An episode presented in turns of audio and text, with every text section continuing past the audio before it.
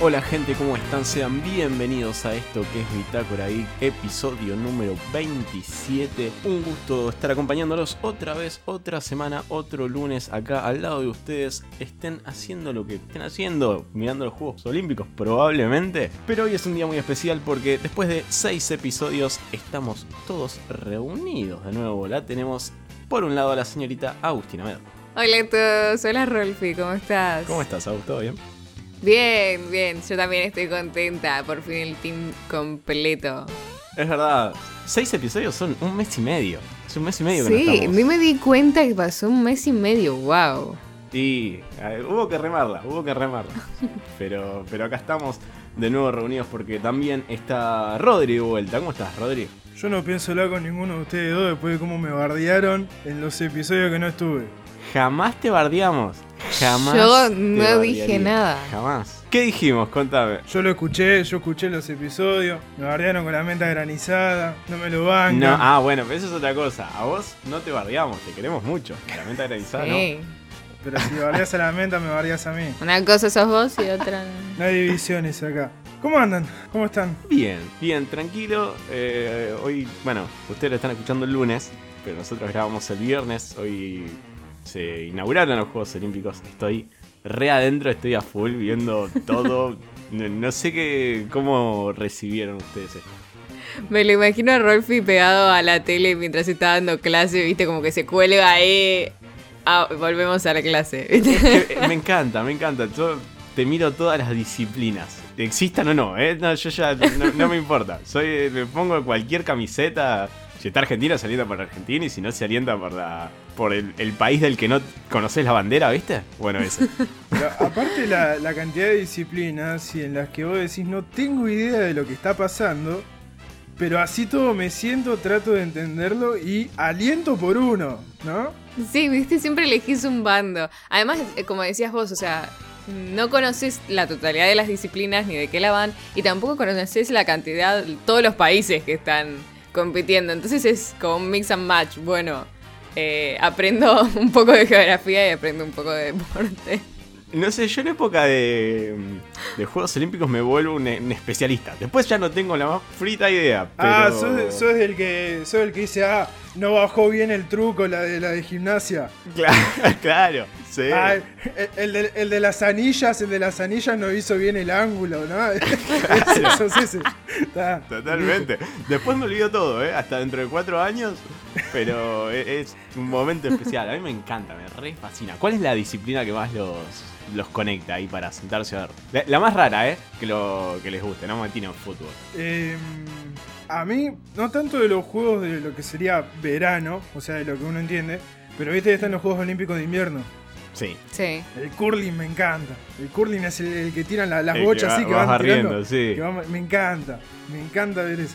No sé, por- le agarré un gusto al curling que no entiendo por Pasa qué. que, que los Juegos Olímpicos de, de invierno son medio la Suruga Bank de- del fútbol, ¿viste? No, No, yo los vi, yo los vi, eh. Los últimos los vi. Enganché varias veces el. También el que decías vos, Rodri.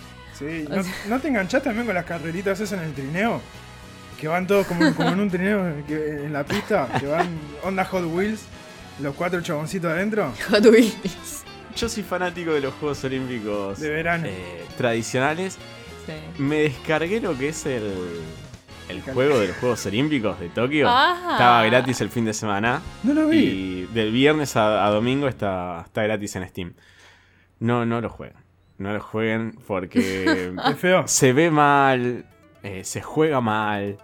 Pero Qué ni siquiera para comentarlo, ¿viste? Está bueno para conocer disciplinas, para meterte está bueno.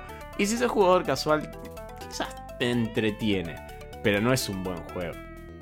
¿Sabés el que el que estuve probando es el Doodle de, de, el que sacó Google ahora? Sí, fantástico. Me encantó. La estaba ahí peloteando en el laburo, me encantó. verdad, La isla de los campeones, una cosa así, ¿no se llama? Yo me agarré una bronca porque dije, bueno, me voy a dormir temprano, así me levanto eh, temprano para poder ver la, la inauguración. Entré a Google y, descu- y descubrí eso. Le metí duro y parejo, dormí tres horas. Estoy. Las bolsas debajo de los ojos, mirá. Está para un lanzamiento de, de. ¿Cómo es? De, De ojeras. De ojeras. Hablando de eso, lanzamiento de bala. ¿Qué onda? Sí, esa es mi disciplina fab de, de ver durante los Juegos Olímpicos. Para mí es muy flashero que alguien diga, me voy a poner una bola de cañón en el cuello y lo voy a tirar. Como no entiendo de dónde fue que salió eso. No sé, pero es fantástico. Es un genio el que se, el que se le ocurrió. Lanzamiento de martillo también. Eh, carrera con postas. Me, me encanta. ¿No, no, te, no, ¿No esperás en esas carreras ver si alguno se caga un golpe? O se come un, un palazo, viste, cuando pasan la posta ahí, tipo, terror. No, no llegan a eso porque no lo alcanzan, pero. No, no, ya sé, pero sea muy gracioso. Este- estos Juegos Olímpicos no compite Usain Bolt, pero venía compitiendo siempre en lo que son 100 metros, 200 y 4 por 100. Y e- era un arte verlo, man. Era una locura. Recuerdo carreras, pues, ¿cómo es? De estas por postas que iba perdiendo Jamaica y la remonta él solo, ¿viste? Aparte la remontada en una curva, no es que la remontada... Claro. O sea, ¿cómo podés decir, sí, déjame ver la curva, yo te, yo te levanto los tiempos? Claro. O la de 100 metros que arranca tropezándose y termina ganando el chabón, ¿viste? No, Son era una locura. distintos. Era una locura. distintos. Pero bueno, espero que, que ustedes estén disfrutando de los Juegos Olímpicos. Espero que no estén disfrutando del juego de Steam. Pero, ¿ustedes qué, qué estuvieron jugando? Estuve mm, jugando el que tal vez sea el primer candidato a GOTY de este año. Sí, arranqué creo que un poquito liviano, ¿no? Sí. Eh, Sí, no, pero aparte creo que ya te, eh, te escuché decir eso con Loop Hero. Y creo que, que venís trayendo cosas. Bueno, pero el giro es, podríamos decir, táctico, RPG, tal vez. No sé, son muchos géneros en uno, Loop Hero. Es, eh, es distinto, pero Bueno, co- contame que, de este que. en este caso estamos hablando de acción-aventura. Un juego que destaca no solamente por, por sus mecánicas, sino que también por, por el arte y la música. Y por la manera en la que tiene de ser contado. Obviamente estamos hablando de un lanzamiento por parte de Devolver Digital y de Acid Nerve. Acid Nerve es un estudio inglés compuesto por dos personas nada más. Y es Death Doors. Death, Death's Door. No, no es la última. Door no tiene la, la S. Eh, este juego de, de- este cuervito eh, recolector de almas que vas por diferentes mundos eh, colectando estas almas de gigantes para poder lograr cerrar una lo que es justamente la puerta de la muerte que un, un cuervo viejo le quedó colgado ese, ese pedido y le quedó esa, esa puerta abierta entonces necesita de almas de gigantes para, para poder terminar de cerrar esa puerta. El juego en sí está dividido en cuatro mundos particularmente. Donde está, sí, donde está la puerta de la muerte que tenemos que cerrar es el cementerio prohibido. Es tal vez el primer mundo en el cual entramos sin, sin contar lo que es la cámara de las almas, que es como el lobby, por así decirlo, donde aparecen todas las puertas que vamos a ir desbloqueando a medida que, que vamos avanzando en la historia. Lo que tiene interesante es, si bien tiene como una cuestión medio RPG en el sentido de que vos vas a ir upgradeando cuatro cualidades, cuatro stats distintos, cuatro, cuatro stats distintos, que son fuerza, eh, magia, celeridad y destreza. Cada uno obviamente, qué sé yo, fuerza te da más daño, eh, destreza te da más velocidad de ataque, celeridad te da más, más, eh, más velocidad de movimiento, menos cooldown en- cuando esquiva el personaje. Magia es cuando te aumenta el daño del ataque a distancia y justamente también de los poderes mágicos que nosotros vayamos recolectando. La verdad que el juego en sí es, por lo menos dentro de lo poco que yo lo pude probar, lo habré probado unas, tal vez unas 20 horas, un poquito más, llegando, completando casi el segundo mundo, haciendo el primero completo y el segundo. La verdad que para mí ese es el juego de acción-aventura de este año. Es hermoso, lo estoy viendo, estoy viendo muchas capturas. El arte de- me parece una locura. Sí, muy Ghibli, muy, muy Ghibli. Estoy ¿Sabes que le noté sí. mucho de Hollow Knight, mucho de Dark Sí. Soul, mucho de. Hasta te diría que un Ori, en cuanto a lo que son paletas de colores y, y personajes y ese tipo de cosas.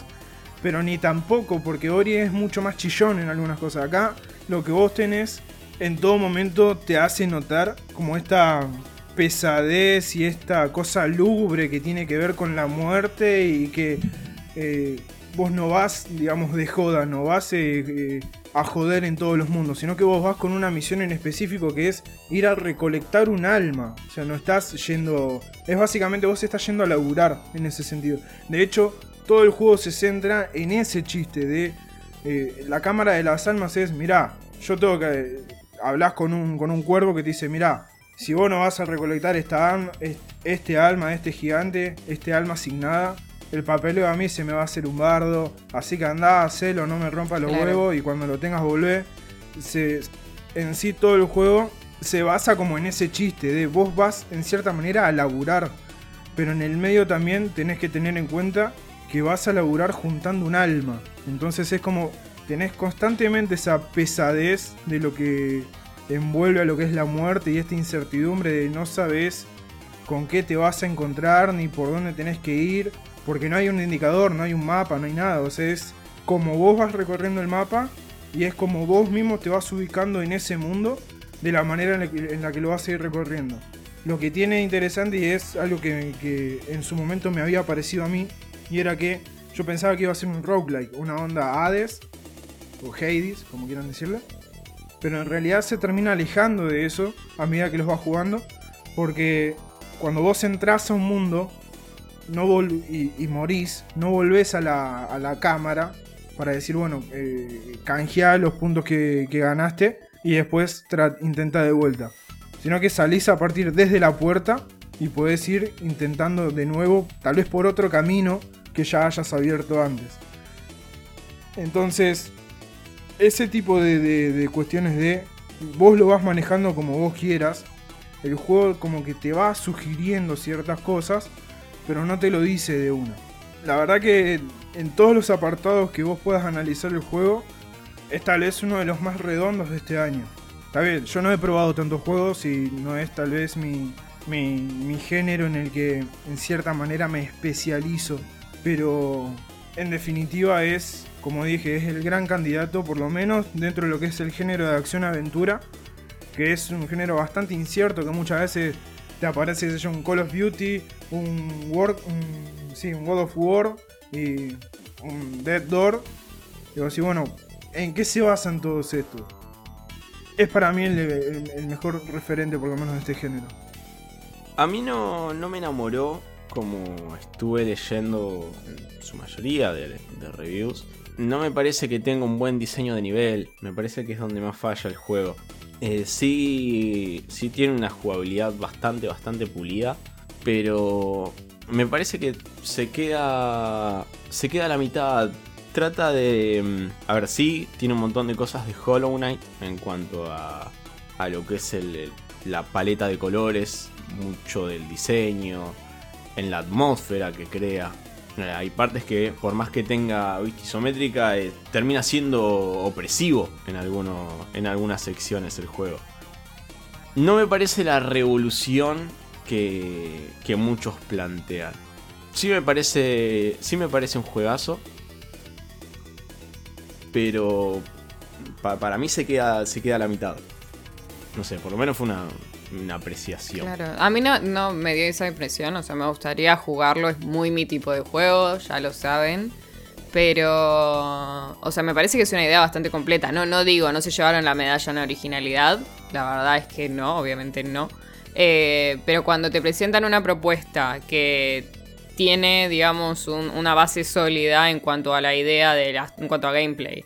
Y la sostiene y la mantiene y te genera el ambiente bien eh, en todo sentido, incluso en, las mecánicas, o sea, me parece que, estoy e, esta vez estoy del lado de, Rodri, o sea, no sé qué, no se quedó. El juego es mucho más que mecánicas.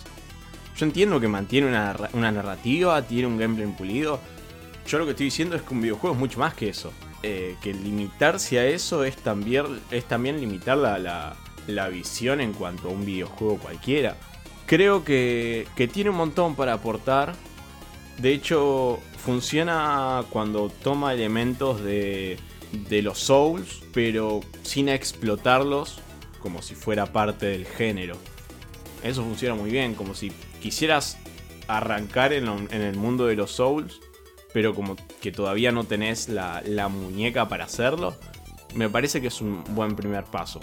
Y eso sin meterse al género en sí. Pero me parece que no termina de estar eh, pulido en un montón de ámbitos. Sí, te enamora. A ver, vos lo ves y es fascinante todo lo que son lo- lo- los diseños estéticos. Y el gameplay se siente, sobre todo en las partes más difíciles del juego, se siente súper bien. Me parece que, por ejemplo, y es un ejemplo de todo esto de, de parte de lo que es el diseño de niveles, no es solo lanzarte a un mundo y ya. Hay veces que eh, el mundo dentro de... Perdón, de- detrás del mundo hay un montón de diseñadores que con migajas te van guiando y está en vos darte cuenta o no. Que es lo que la gente detrás de este juego tiene pensado más allá de tus libertades.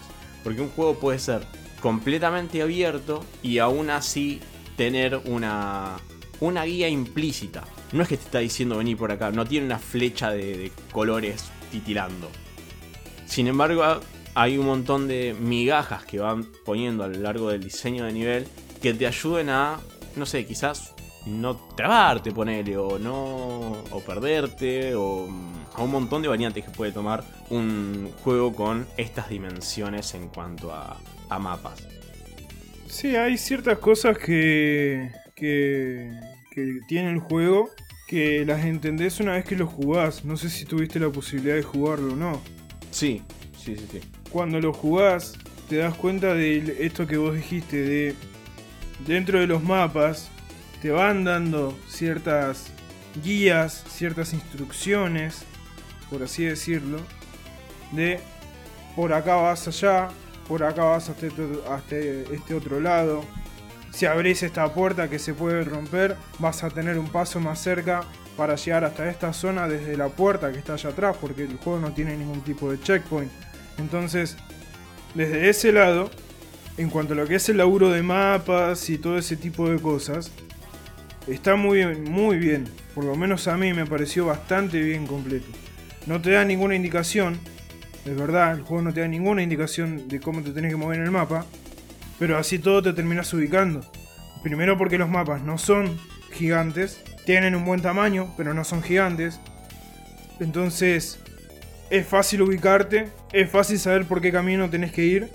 A veces, obviamente, por una cuestión de que es un juego de acción-aventura y que tiene puzzles implícitos que vos tenés que resolver mediante un laberinto de ir por diferentes cámaras y cumpliendo diferentes modos sordas y, y matando diferentes, diferentes criaturas, ese tipo de cosas, vas a ir desbloqueando ciertas cosas. Ese tipo de cuestiones para mí están muy bien planteadas. Y está bien, no trae un- una renovación, no es una revolución, es verdad. Pero vayamos a lo que es el juego en sí. Primero, es un juego independiente, hecho por dos personas. El arte está, está tercerizado, porque no lo hicieron ellos. Ellos se encargaron nada más solamente del juego. Asignar se encargó del juego, el resto está, está por fuera. No estoy diciendo que hay que tenerle un poco más de compasión. No, por eso, a ver, no, podemos evaluar el juego de acuerdo a cuánta gente hay detrás. Sí, si lo querés, a ver, se puede tomar en cuenta a la hora de analizar el caso en particular de, bueno, estas dos personas, esta persona individual o este grupo pequeño de personas, pongan el nombre del indie que quieran, eh, lograron este gran juego. Ahora, a la hora de analizar el juego, no podemos analizarlo de acuerdo a quién está detrás. No, obvio. En cuanto a, a recursos, digo, ¿eh? No, no, no a quién eh, como, como sustantivo propio, perdón. No, obvio, entiendo. Entiendo, entiendo. Pero hay, por lo menos a mí, que, me, que sí, obviamente me, me gustó mucho el juego. De hecho, arranqué fuerte. Eh, hay un montón de detalles que tiene que tal vez son, no te diría imperceptibles, pero sí que hacen a la, a la experiencia del juego. Por ejemplo, cuando estás peleando contra un boss y te, ha- y te pegan, te hacen daño, tenés una fracción de segundos, o ponerle un segundo, donde se corta la música. Sí, sí, sí, hay, hay- hay cosas que son fantásticas dentro del, del diseño, son fantásticas. Sí, a ver, también por otro lado entiendo que en cuanto a lo que es el diseño de los niveles y, y la elección de colores y ese tipo de cosas, también puede ser un poco complicado para alguien que sufra de daltonismo. Porque en el primer mundo y en el segundo mundo predominan el rojo y el verde. Entonces estás jodiendo, en cierta manera, o no es que estás jodiendo, sino que no estás Sí, no estás dándole una mano a esa gente. No me fijé si tenía. No tenía ni- Como no. me dijiste que lo ibas a revisar, no me fijé si tenía opciones de No, no tiene accesibilidad. ningún tipo de opción de accesibilidad. Y eso es. Eso es un tema. Eso fue una de las primeras cosas que me fijé después de llegar al segundo mundo, que es el del pantano. Claro. Incluso en el primer mundo, que es el cementerio prohibido, tiene un verde medio, medio sutil. No sé bien cuál es la intensidad de verde que las personas daltónicas no pueden ver. Pero si, vos, si en tu juego predomina un cierto color que pueda afectar a la experiencia de, unas, de una X cantidad de personas, tal vez una opción de accesibilidad podrías ponerle. O sea, hay un montón de cosas Claro, a por- mejorar. Eso está claro. Pero por el resto de las cosas, y por todo lo que cuenta, y por el, la narrativa que usa, y por el humor que usa, y por cómo lo emplea, me parece tal vez uno de los mejores, eh, por lo menos de este año, no te digo de todos los tiempos, pero de este año, cuanto a lanzamientos de este año, me parece uno de los mejores. ¿Cómo sentiste el humor vos? A mí no me funcionó en ningún momento. Pues Eso ya es subjeti- subjetivo, por eso pregunto. Sí, tiene ciertas cosas sutiles. Son bastante, bastante sutiles. Por ejemplo, en una de las carteleras que te dice no, no se puede sin- no pueden sindicalizarse los cuervos, o sea que no se pueden unirse a un sindicato, ese tipo de cosas. Claro. Y eso lo puedes tomar como una referencia, ah, bueno, porque los cuervos son negros, entonces tienen que trabajar en negro. Como que puedes hacer esa, esa cosa, esa eh, conexión. Es un pase de humor que puede servir en algún momento. También teniendo en cuenta en el mundo en el que te estás moviendo. Vos te estás moviendo en un mundo que predomina lo que es la tristeza. De hecho, el primer mundo es todo blanco y negro. Perdón, en una escala de grises. Sí, por, por eso por eso sos un cuervo también. Exactamente. Hay una imagen que se compartió mucho que funciona funciona bien cuando vos a ver, hay un cartel, Sí, vos, sí, vos sí, lo sí. podés leer, cuando le pegas al cartel, que lo corta a la mitad, volvés a leerlo y te lee nada más la mitad de, del cartel. Te- Notándolo en el texto que te muestra que también está partido. Eso está bien, eh, son cosas que se agregan en, en- en lo que es el pulido, pero me parece que no hay muchos detalles como este. No, la verdad es que no, no hay tantos en sí. Sí hay ciertas cosas como, no sé, el, el loco este de la cabeza de, de cacerola que te encontrás en, el segundo mundo. Tienen algunos pases graciosos de, de humor, pero que sí, te dan risa en el momento, te sonríe como, ah, mirá qué boludo. Pero, qué sé yo, son diferentes, diferentes tipos de cuestiones. Sí, donde más se nota es cuando tenés que resolver los puzzles, que tenés que, que, de- que dependés, mejor dicho, de estos objetos relucientes, estos objetos escondidos que vas encontrando. Que revisándolos te dan una pista de algún puzzle, como por ejemplo en el primer mundo, que es el de la bruja, donde está la tumba familiar, que esta bruja que era la bruja de las urnas, que había convertido a toda su familia en, en- en tarros de cerámica, en frascos de cerámica, donde está la tumba familiar, que son todas, todas urnas de cerámica, en un como tablero de ajedrez. Ahí hay un puzzle que se resuelve con una foto familiar que encontrás en el altillo dentro de la mansión. Más adelante. Claro, entonces apuesta mucho a eso de ir, volver. Es una onda. No, Del backtracking, sí. sí, no, no llega a ser un Metroidvania. Ese tipo de cosas, ese backtracking que tiene, a mí me pareció bastante copado. ¿Qué te pareció lo que es el farmeo de, al- eh, de almas eh, en cuanto a cantidad? ¿Te pareció justo? ¿Te pareció escaso? ¿Te pareció que eh, es bastante generoso? ¿Cómo lo sentiste? A mí me parece. Me pareció en, cierta, en ciertos puntos eh, que no era tan necesario farmear. Porque. No ni que no era tan necesario farmear, sino que vos pasabas por el lado de los bichos, de las criaturas, y que no te atacaban. Entonces, como que no encontrabas un motivo como para eh, pararte de manos y, empezar a pegarle a, a estas criaturas. Entonces, la verdad que no lo sentí mal. Tampoco te voy a decir que lo sentí bien, porque si vos no estás constantemente peleando, y capaz que dame un toque más de almas, ¿no? Y en vez de que los, los bichitos más fáciles, en vez de darme un alma, los dos almas, podría estar bien. Hubiera sido un buen, eh, una buena opción de accesibilidad, ahora que lo pienso. de que si lo sentís muy, muy difícil, te dé la opción de, de que te den más, más cantidad de almas. No demasiada, pero como para eh, que sea una opción de accesibilidad sin ser una, un cambio de dificultad. Sí, pero ni tampoco es tan difícil. No es que es un juego que no podés avanzar si vos no farmeás. Literalmente puedes hacer todo el primer mundo sin, sin canjear las almas. No, por eso digo, una opción de accesibilidad, a ver, no, a todos nos resulta igual de, de dificultoso un mismo nivel. No, no digo que yo lo haya sentido, digo que quizás hubiera servido como, como opción de accesibilidad para quien lo necesite. Ahora que estábamos diciendo eso, de la necesidad de la falta de opciones. Una, una elección de, de, de dificultades, tal vez. Sí, igual yo lo decía en tono de opción de accesibilidad, no, que te le tire fácil, normal, difícil, sino que te dé distintas opciones como celeste, viste que te- tenía un montón de para que vos vayas editando el nivel y adaptando la experiencia a qué tan dificultoso o no eh, te resulte un, eh, el Sí, juego. bueno, igual lo de Celeste iba más por otro lado. Iba más por el lado de que vos puedas aprender a manejar la ansiedad, que era en lo que se basaba la historia del juego. Acá en esto no. Está bien, pero las opciones de accesibilidad no eran necesariamente para eso. No estoy diciendo que no lo sean, estoy diciendo que iba más allá. A ver, si a vos Celeste te, te parece muy difícil, vos tenés un montón de opciones de accesibilidad para adaptar la experiencia como vos lo sientas. Sí, bueno, pero también iban de la mano con lo que el juego te contaba. Yo lo que digo es que si el juego quiere contarte otra cosa, puede tener estas opciones de accesibilidad. No necesariamente tiene que estar atado a la narrativa. Como un modo historia, decís vos. Sin llegar a ser un nivel de dificultad. Sino que sea algo como, bueno, disfrútalo. Va a ser un toque más fácil porque vas a farmear más rápido. Vas a fulearte más rápido. Pero también de ese otro lado vas a decir, bueno, ¿dónde está el desafío? Si yo tengo que ir a matar a un gigante. Es que no necesariamente el lo que es desafío para vos tiene que ser el desafío para otro. No, hoy lo entiendo. Quizás lo agarra otro y dice, ah, este juego me parece un facilísimo. Y hay otro en la otra punta que dice, es imposible, Sí, hoy entiendo, entiendo. Y sin la necesidad de recurrir a fácil, eh, normal, difícil, que hayan un montón de opciones de accesibilidad que permitan ir modificando ciertas cosas que vos lo creas para que vos lo creas eh, necesario.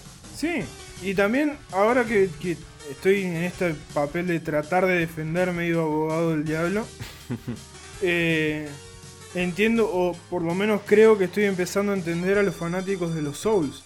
Porque estoy defendiendo un juego que, bueno, a mí no me pareció difícil, eh, pero yo no soy todo el mundo. Y capaz que yo puedo ver Claro. o puedo entender mucho más rápido los patrones con los que se mueven los enemigos que tal vez otra persona. Entonces, ahí también es donde entra un poco esto que digo de empezar a entender un poco a la gente que es fanática de los Souls. Yo no soy para nada un fanático de los Souls. De hecho, no me, no me gustan para nada. Ni Dark Souls, ni Demon Souls, ni Bloodborne, ni nada de eso. No me gustan. No me gustan porque no me parece que sea que mm, un juego dependa de que te recontracaguen a palo, que tengas que morir 40.000 veces para después decir, uh, maté a uno. Y está bien. Claro. ¿Y qué haces? Creo que ni siquiera te estás poniendo abogado del diablo, sino que eh, al contrario, estás entendiendo, creo que vos mismo lo dijiste, que hay gente que no toma la misma dificultad de la misma forma No, y obvio. busca otra experiencia del mismo juego. Eso está buenísimo. Cuestión, para mí es es una experiencia que tienen que tratar, que como puedan, traten de, de disfrutarlo, traten de, de- de jugarlo. Sí, sí, a ver, es una experiencia que, que vale la pena vivirla. Me pareció un buen juego. Tengan la experiencia por ustedes mismos, saquen las conclusiones ustedes mismos y... Pero bueno, espero que, que esto les sirva para tomar o no una decisión. Antes de, de pasar a otra cosa, lo que es el, juego que vamos a repasar por lo que es el aniversario, como hacemos todos los episodios, yo le voy a decir a la gente que nos puede seguir en arroba en Instagram y en Twitter, puede ayudarnos con la compra de un cafecito, que es con lo que nos financiamos, o puede dejar un comentario en la caja de comentarios en YouTube, como hizo Maxi Coman, que puso eh, como un Pokédex, pero para enemigos, o sea, un bestiario. Nosotros, a ver, en el episodio pasado, en lo que es Going Under, vayan a escuchar el episodio pasado igual, hablaba de lo que era el registro de enemigos, y acá lo que nos dice Maxi es, si es un registro de enemigos, básicamente es un bestiario. Yo lo que le contesto es, no necesariamente, sobre todo en el contexto que están los enemigos en este juego, que son básicamente eh, trabajadores, y por otro lado, no todos son bestias. no todo registro de enemigos es un bestiario, eso. Pero igual, Maxi, gracias por eh, tu comentario. Saben que nos pueden escuchar en YouTube y en cualquier plataforma podcastera que, que escuchan. Estamos en todos lados. Ahora sí, tras la vuelta de- del señor Rodrigo Campagne, Rodri, contame qué trajiste el día de hoy. Les voy a hacer una pregunta. ¿Conocen el estudio Super Giant? Sí. Gran E3 tuvo Super Giant. Gran E3. Ahora, ¿saben cómo nació Super Giant? Me encantaría que me lo, que me lo cuentes, Rodri. Vamos con el primer juego. Vamos a celebrar en este, en este episodio. La, el que es el primer juego, el primer gran juego con el que se hace conocido en el mundo del gaming, Super Giant Games, que es este estudio que nos trajo el excelentísimo Hades o Hades o como le quieran llamar. Vamos a hablar del juego Bastion. Es un juego que yo recomiendo un montón. Me parece que. Me parece no. Es un juegazo. Más allá que salió hace como Hace 10 años salió el juego. Super Giant nace a partir de un encuentro en las oficinas de Electronic Arts. En Electronic Arts estaban trabajando el que va a ser el director creativo, mejor dicho, el cofundador y el director del estudio, que es Amir o Amir, no sé cómo será el nombre, le pido mil disculpas, no, no- no sé cómo se, pronuncia el nombre. Amir Rao, que acepta el trabajo en Electronic Arts, en las oficinas de Electronic y que en esas oficinas conoce a los otros dos que van a ser la- el trío que conforma la, la cabeza directiva, en cierta manera, de Super Giant, que son Gavin Simon y Greg Kasabian, Kasabian, perdón. Este trío en conjunto empieza a trabajar en lo que es Command and Conquer. Y en, ese, en esos juegos es donde empiezan a trabajar esta, esta gente. Más o menos por el, por el 2008. Les pica el bicho de decir, bueno, ¿y qué onda si hacemos algo como Plantas vs Zombies? Que era un juego chiquito, que lo habían hecho un par de personas nomás. Sí, la gente de PopCap. Claro, la gente de Poker, que había hecho Plantas vs Zombies. Oh, también tenés otro gran juego indie, que es Castle Crashers. No sé si lo conocen o lo jugaron. Castle Crashers es un, la verdad que es un, muy lindo juego, un muy lindo juego para jugar eh, en conjunto con alguien ahí tirados en el sillón, eh, para, para reírse un rato y pasarla bien. Eh, Plantas vs Zombies es un juegazo que lo pueden, lo pueden, hasta incluso en el celular lo pueden encontrar y se juega perfecto. Que eso le llamó la atención porque no es un juego que haya sido desarrollado por mucha gente. Entonces entre estos tres tipos empiezan a pensar, che, ¿y si hacemos algo nosotros? ¿Cómo, cómo sería si nosotros nos animamos a hacer esto? En ese momento, Rao le queda la idea dando vuelta en la cabeza, habla con el padre, y el padre le dice, mirá, sos joven, no tenés nada que perder, y yo te voy a dar una mano con esto. Y así fue como en el 2009, en el living de la casa de Rao, nace Super Giant. Empiezan a, a cranear una idea de un juego de qué es lo que podían hacer ellos o, qué era lo que a ellos les gustaba hacer. Así es como empiezan a tener diferentes conexiones con otras personas, con amigos de amigos, viste la típica, se empieza a correr la bola de che, tengo un amigo que hace esto, tengo un amigo que hace lo otro. Se empieza a correr la bola y, a- encuentran a Alex Ahad, Alex Ahad que le laburó bastante con, con Skullgears, un juego bastante, bastante conocido. No he tenido yo la suerte de jugarlo, pero, pero es bastante, bastante conocido. Le dice a Rao, mirá, yo tengo una, una compañera en mi laburo que es una locura de artista, que es Jen C. Jen C, esta artista, basa su, su modo, su- sus inspiraciones y su- sus diseños en un grande, un grande del diseño que es Tetsuya Nomura. No sé si lo ubican, a Nomura. Sí, sí, sí. Y de hecho, si ustedes ven Bastion, tiene una onda medio, medio Nomura, medio nomuresca, vamos a decirlo, ¿no? Esta, esta onda medio nomuresca que tiene el juego. Siguen con la idea y todos se basaban en lo mismo de somos todos pibes, somos todos jóvenes, no tenemos mucho que perder. Entonces vamos a, a intentar a ver eh, qué es lo que puede salir. Porque no tenemos más que, más que esto para, para poder avanzar, para seguir haciendo. En todo ese, ese trajín de cosas se van, van haciendo diferentes. Van tirando diferentes ideas, van haciendo un montón de, de distintos bocetos, más que bocetos, distintos brain- brainstorming para saber qué es lo que pueden hacer o, o qué es lo mejor que les puede llegar a salir, siendo ellos un estudio, un estudio chico, un estudio independiente chico. Y ahí es donde conoce, donde Rao conoce en un momento a Andrew Wan. Andrew Wan que trabajaba en, Call of Duty. O sea, fíjense que está todo muy relacionado. De gente que laburaba en puestos no tan altos en estudios grandes y que se quisieron tirar a la pileta y mandarse de una con este, con este proyecto.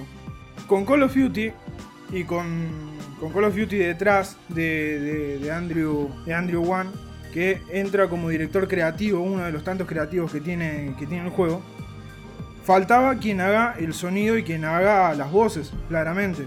Y acá es donde entran tal vez las dos personas más reconocidas dentro de Super Giant, que son Darren Corb, que es el, el- quien hace la música y todos los efectos de sonido de los juegos de Super Giant, y el gran Logan Cunningham.